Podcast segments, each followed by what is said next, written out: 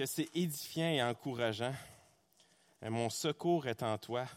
On a un Dieu qui ne nous abandonnera jamais. Peu importe les oppositions, peu importe les épreuves qu'on va vivre, on a un Dieu qui est toujours là, un Dieu qui est toujours présent. Merci au groupe de louanges de nous avoir apporté dans, dans ces chants, de nous avoir édifiés par cela. Alors, je me présente, mon nom est Michael Caron et je suis l'un des pasteurs ici. Et c'est moi qui aura le privilège de pouvoir vous apporter la parole ce matin. Et ce matin, on poursuit dans notre série sur le livre des actes. Et ce matin, on va être dans le, livre, dans le chapitre 13 du livre des actes. Euh, tout d'abord, une petite histoire d'un missionnaire né en 1824, John Patton. En vieillissant, John Patton avait un désir de plus en plus grand d'aller auprès d'une tribu qui ne connaissaient pas le message de la bonne nouvelle, qui ne connaissaient pas Jésus-Christ, qui était mort pour leurs péchés. Et puis en 1858, John Patton finalement réalise son désir, réalise son appel. Il arrive sur l'île de Tana, qui était une île où il y avait une tribu, une tribu spéciale, une tribu cannibale, une tribu qui mangeait le corps de ses ennemis, et une tribu qui pratiquait aussi le sacrifice des enfants. Et donc, pouvez simplement imaginer la violence qu'il devait y avoir sur cette île-là. Ce n'était pas une île chaleureuse, ce n'était pas une île accueillante. Deux missionnaires avant lui, qui étaient passés quelques années avant lui, euh, finalement, n'ont pas survécu à l'île. Mais de tout de même, John Patton décide d'y aller et poursuivre sa mission. Et puis, il était accompagné de sa femme et de son fils qui allait naître prochainement. Après trois mois sur l'île, sa femme finalement est décédée prise avec des fortes fièvres, puis quelques jours après, son fils de 36 jours seulement le quitta également. Et malgré toutes les embûches et les paroles de M. Dixon avant son départ, qui tentait de le décourager, John Patton a été obéissant à son appel. Il a poursuivi cet appel-là. Il est allé annoncer la parole de Dieu à cette tribu. Vous savez, tout le contexte du livre des Actes sur, sur l'histoire de la nouvelle alliance qui prend son effet. Les promesses de Dieu qui ne sont plus simplement exclusives au peuple d'Israël, mais qui sont maintenant disponibles à toutes les nations. L'annonce d'un sauveur qui n'est pas seulement pour Israël, qui n'est pas simplement pour les Juifs, mais qui est maintenant pour toutes les nations, pour toutes les langues. Et donc, dans le livre des Actes, on voit des choses extraordinaires arriver dans un moment extraordinaire de l'histoire du monde. Dieu, par son Esprit Saint qui a placé dans les croyants, est en train de former un peuple qui ne consiste pas simplement euh, d'Israël, mais de toutes les nations, de toutes les langues, de partout, pour former un nouveau peuple qui allait le représenter sur terre. On voit donc des églises être instaurées dans le livre des Actes parce que l'Église est ce qui représente Dieu, comme qu'on a vu il y a deux dimanches lorsqu'on étudiait Éphésiens 3, verset 10 qui nous disait Afin que les dominations, les autorités dans les lieux célestes connaissent aujourd'hui par l'Église la sagesse infiniment variée de Dieu. Dans le passage de ce matin, Luc nous relate le premier voyage missionnaire de Paul et de Barnabas. On a vu au chapitre 11 l'Église d'Antioche qui, euh, qui, avait été fondée, Barnabas et Paul qui avaient aidé à structurer euh, cette Église-là en demeurant là pendant une année complète. À partir du chapitre de ce matin, Luc fait un switch de personnage. Hein. Le, début du livre des il nous parle beaucoup de, l'apôtre Pierre. Maintenant, Luc va nous parler de l'apôtre Paul et de, ses voyages missionnaires. On va suivre Paul maintenant et l'époque qu'il a fait et la mission extraordinaire que Dieu lui a donnée d'une façon également extraordinaire. Avant d'aller plus loin, prions. Seigneur grand Dieu, on veut te, remercier pour euh, l'opportunité que tu nous permets d'être ici assemblés, pour te louer, pour t'adorer, pour entendre ta parole et pour la mettre en application. On te prie que tu puisses parler à nos cœurs ce matin, que tu puisses travailler nos cœurs, que tu puisses les façonner à ce qu'on puisse être de plus en plus semblable à toi. On veut être des enfants obéissants on te prie, Seigneur, que s'il y a des gens ici ce matin qui nous visitent, des gens qui ne te connaissent pas, des gens qui n'ont pas goûté à ta grâce, qui n'ont pas goûté à ton pardon, on te prie, Seigneur, qu'ils puissent entendre le message de ton évangile, le message de ta parole, que Jésus-Christ est mort pour leur péché. C'est notre désir ce matin. on veut, Seigneur, aussi te prier que tu puisses, euh, plus personnellement, pour euh, Monsieur et Madame Michel, qui sont membres aussi à l'Église, on te prie pour euh, Madame Michel qu'on a appris qui est, à l'hôpital, qui, qui lutte avec la maladie. On te prie, Seigneur, que tu puisses lui apporter réconfort, paix dans ces moments-là. Que tu puisses aider M. Michel également dans, cette situation où ce que sa femme est, faible, sa femme est malade. On te prie, Seigneur, que tu puisses lui donner le courage de continuer d'être à ses côtés, de persévérer à ses côtés avec joie, d'être encore un modèle pour elle. Merci pour le modèle de persévérance qui sont dans, dans notre Église depuis tant d'années. Et on te prie, Seigneur, de prendre soin d'eux au travers de la maladie. Et donc, on te prie, Seigneur, que tu puisses bénir cette matinée et parler à nos cœurs. Dans ton nom compris. Amen. Et donc, je vous invite à tourner dans votre Bible, dans le livre des Actes, le chapitre 13, et on va commencer avec les cinq premiers versets. Acte 13, les cinq premiers versets. Il y avait dans l'église d'Antioche des prophètes et des docteurs. Barnabas, Siméon appelé Niger, Lucius de Cyrène, Manahan, qui avait été élevé avec Hérode le tétraque, et Saul. Pendant qu'ils servaient le Seigneur dans leur ministère et qu'ils jeûnaient, le Saint-Esprit dit Mettez-moi à part Barnabas et Saul pour l'œuvre à laquelle je les ai appelés. Alors, après avoir jeûné et prié, ils leur imposèrent les mains et les laissèrent partir. Barnabas et Saul, envoyés par le Saint-Esprit, descendirent à Séleucie et de là ils s'embarquèrent pour l'île de Chypre. Arrivés à Salamine, ils annoncèrent la parole de Dieu dans les synagogues des Juifs. Ils avaient Jean pour aide. On voit dans cette scène que Luc débute en présentant une liste de noms, une liste de leaders dans l'Église d'Antioche. Et puis, il en nomme quelques-uns en les présentant comme étant des prophètes et des docteurs. Et je commence tout de suite avec une capsule ici, capsule sur les prophètes. Une courte capsule. Que signifient les prophètes dans l'Église d'Antioche?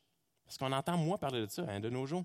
Donc, dans l'Ancien Testament, les prophètes étaient des messagers de Dieu qui recevaient une révélation par un songe, par un rêve, directement de Dieu afin qu'il délivre le message au peuple. Le message des prophètes pointait soit vers l'avenir, vers ce qui allait arriver, ou c'était un appel à la repentance. Et puis, la parole d'un prophète avait une autorité parce que c'était la bouche de Dieu. Mais, malheur au prophète si 100% de ce qu'il avait prophétisé n'arrivait pas, parce qu'il était lapidé sur le champ. Donc, il y avait très peu de prophètes qui parlaient au nom de Dieu parce que c'était la mort si jamais ça n'arrivait pas. Donc, il fallait qu'il soit absolument certain.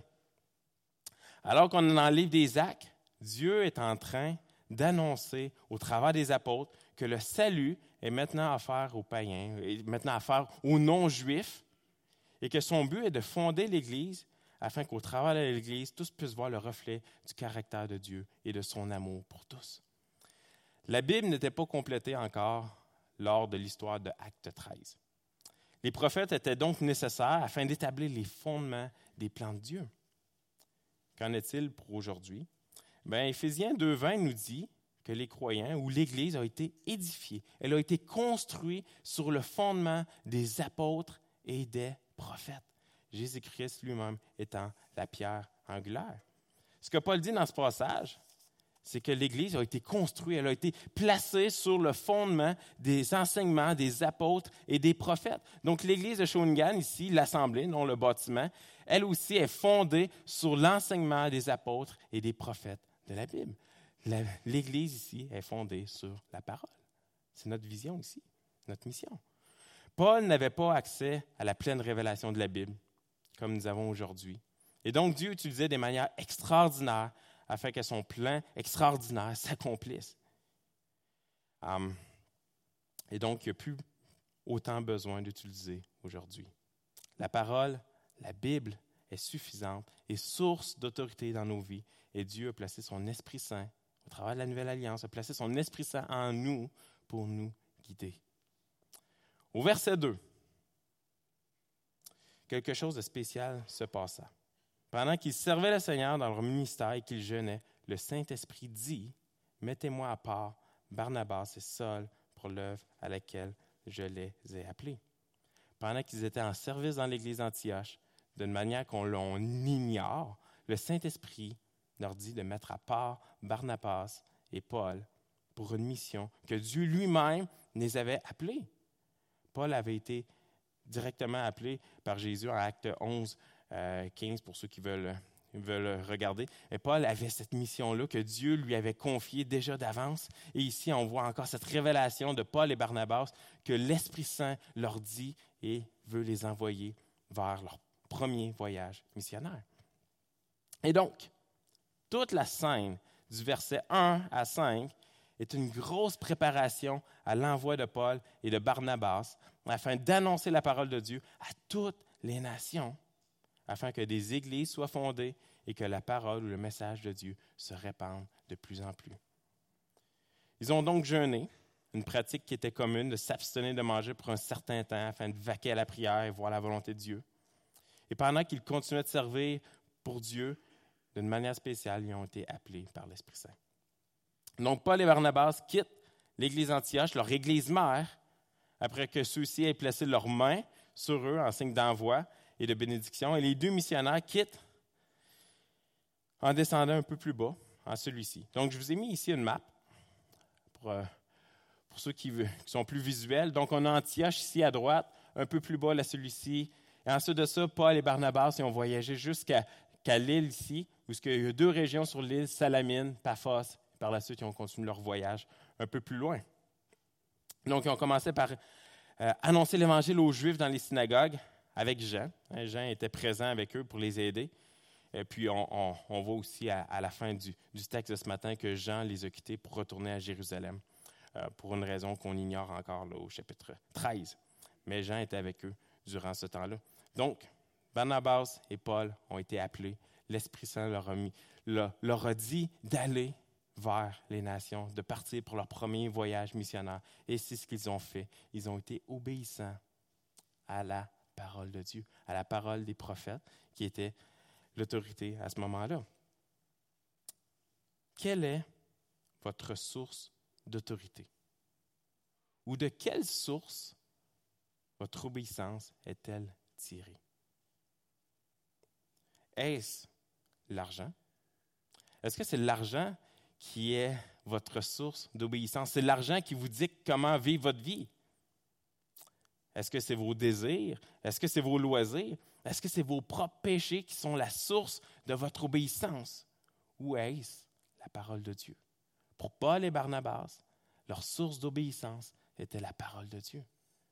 Ils puisaient leur, leur obéissance de la parole de Dieu. Croyez-vous que la Bible est suffisante afin de nous conduire sur le chemin de l'obéissance ou attendez-vous une révélation spéciale de Dieu? Croyez-vous que la Bible est suffisante? Ou attendez-vous une révélation spéciale de Dieu avant d'obéir?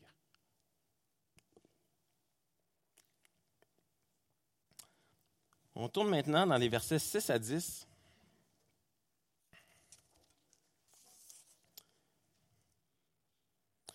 Ayant ensuite traversé toute l'île jusqu'à Paphos, ils trouvèrent un certain magicien, un faux prophète juif nommé Bar Jésus, qui était avec le proconsul Sergius Paulus, homme intelligent. Ce dernier fit appeler Barnabas et Saul et manifesta le désir d'entendre la parole de Dieu. Mais Élimas, le magicien, car c'est ce qui signifie son nom, leur faisait opposition, cherchant à détourner la foi, de, de la foi le proconsul. Alors Saul, appelé aussi Paul, rempli du Saint-Esprit, fixa les regards sur lui et dit, Homme plein de toute espèce de ruse et de fraude, fils du diable, ennemi de toute justice, ne cesseras-tu point de pervertir les voies droites du Seigneur? Donc, beaucoup de choses se passent euh, à ce moment-là. Ils ont traversé toute l'île. Barnabas et Paul font face à leur première opposition de leur voyage. Un homme appelé Bar Jésus qui signifie fils de Jésus ou fils de Josué, qui signifie aussi fils du salut. Ou encore, ça devient mêlant, Luc l'appelle de ce qui est sans être son vrai nom, Élimas. Donc, Bar Jésus, fils du salut, ou Élimas, euh, on pointe tout vers la même personne.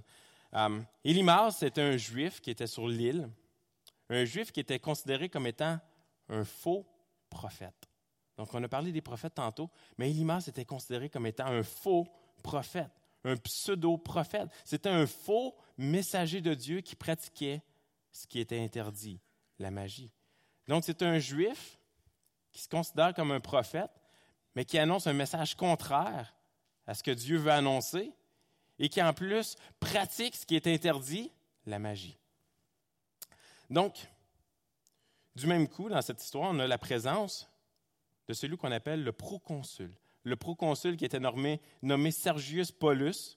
Un proconsul était un délégué de Rome euh, qui avait une autorité dans l'une des provinces de Rome et lui avait l'autorité sur, cette île.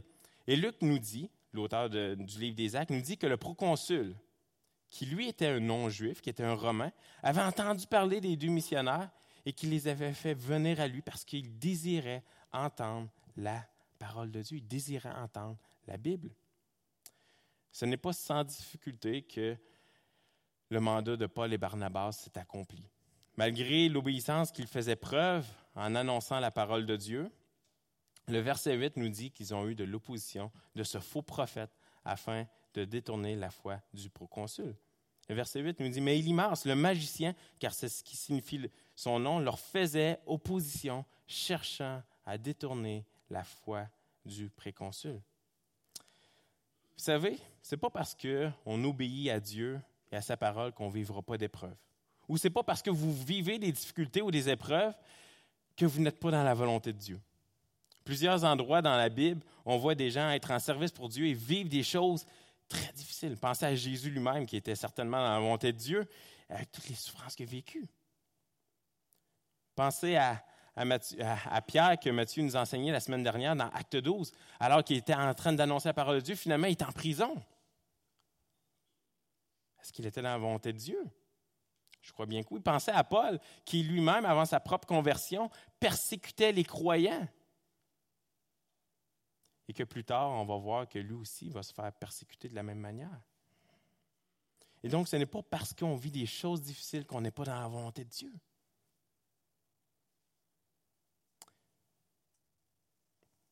Ce n'est pas pour rien que Paul et Barnabas vivent de l'opposition face au message qu'ils annoncent.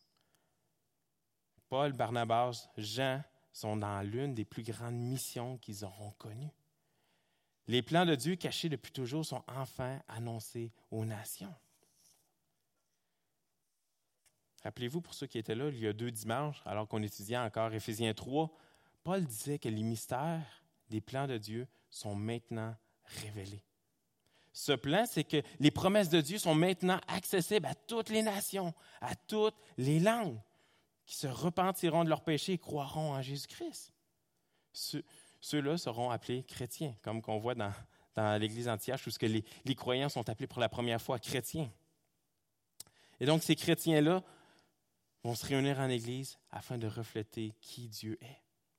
Et ces églises vont continuer de prêcher la même parole de Dieu et continuer d'implanter d'autres églises. Et c'est ce qu'on voit ici dans le livre des Actes. Et c'était le message que Paul et Barnabas proclamaient. C'est donc normal qu'ils allaient vivre de l'opposition. Lorsqu'on obéit à Dieu, on va vivre de l'opposition. C'est pas pour rien qu'au verset 10, Paul appelle le faux prophète fils du diable. Et comme on disait tantôt, Bar Jésus signifie fils du salut. Voyez la contradiction ici où Paul va l'appeler fils du diable. Non, non, tu n'es pas le fils du salut. Tu es un faux prophète. Ton nom, c'est fils du diable. Verset 10 il nous dit Homme plein de toute espèce de ruse et de fraude, fils du diable, ennemi de toute justice, ne cesseras-tu point de pervertir les voies droites du Seigneur?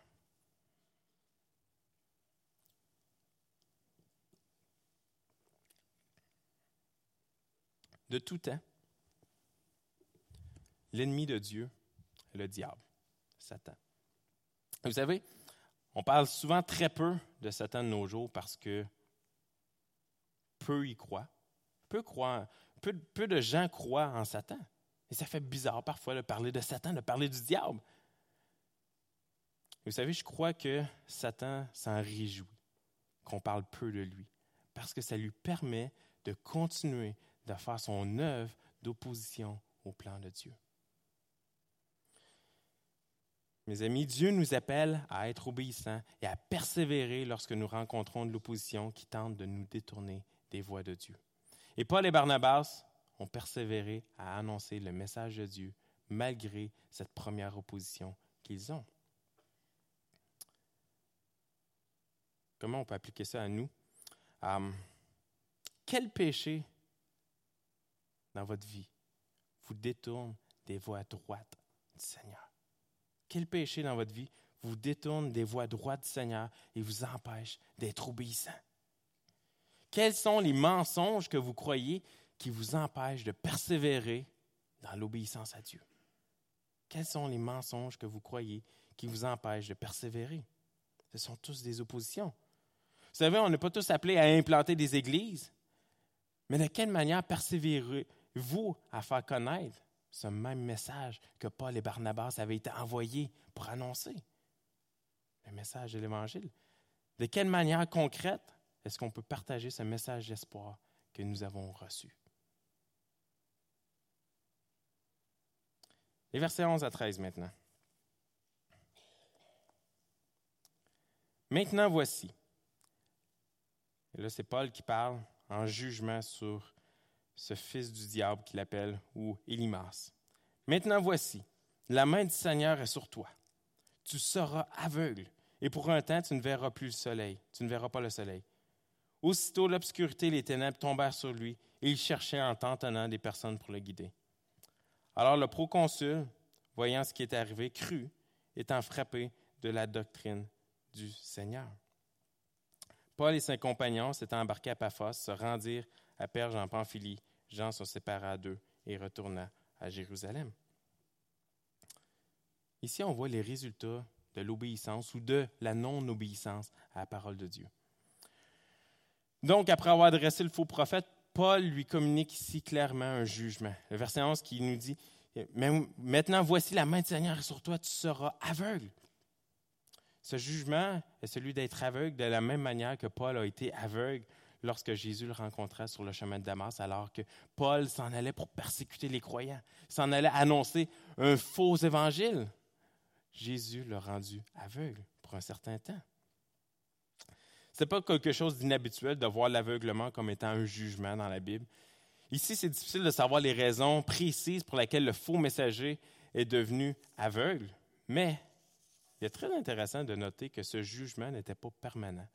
Le texte nous dit que c'était pour un temps seulement qu'il n'allait pas voir le soleil. Souvent, Jésus, dans les évangiles, fait référence à ceux qui refusent de le connaître, lui et son message, comme étant aveugles, aveugles spirituellement.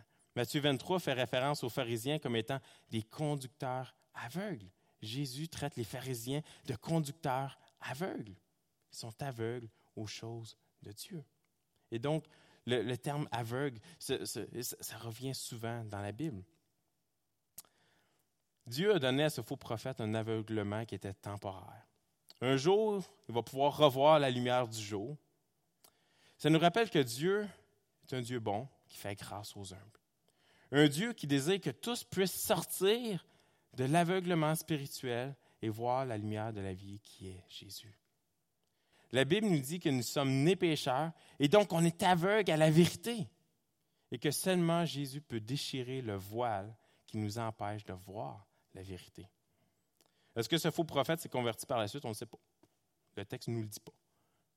Mais ce passage nous rappelle que pendant qu'on est vivant, on peut connaître le pardon de Dieu.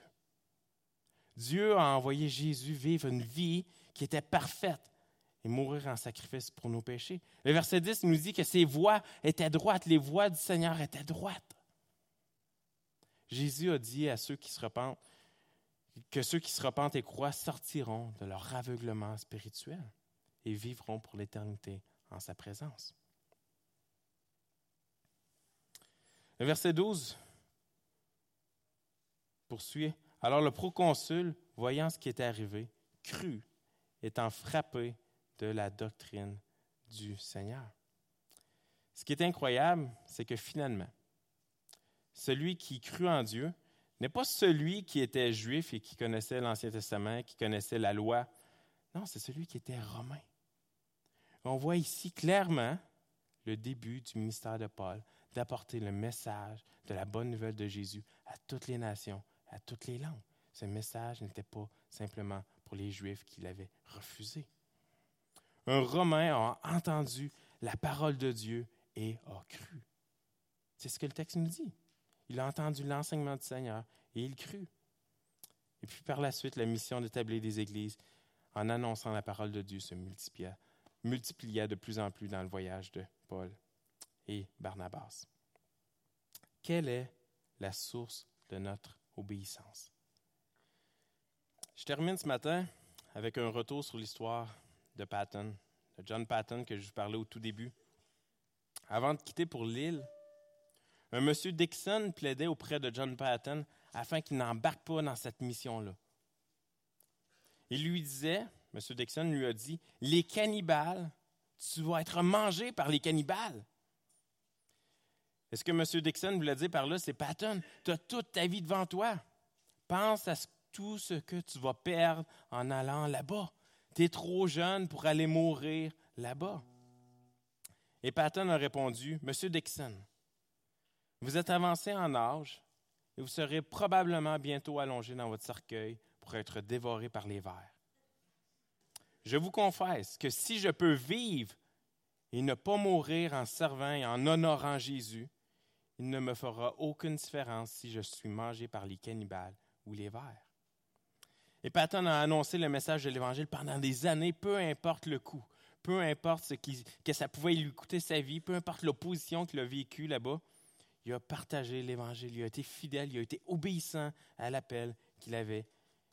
Et comme résultat, après plusieurs années, la tribu lui a emmené toutes leurs idoles qu'ils avaient, tous les dieux qu'ils avaient, et la quasi-totalité de la tribu s'est convertie au Dieu de la Bible. Quelle est notre source d'obéissance? Est-ce la parole de Dieu ou est-ce nos péchés? Ou est-ce, à vous de compléter la phrase, que Dieu puisse nous accorder sa grâce en cette nouvelle semaine qui débute et qu'il puisse nous faire persévérer dans l'obéissance de sa parole, peu importe le coût. Bonne semaine.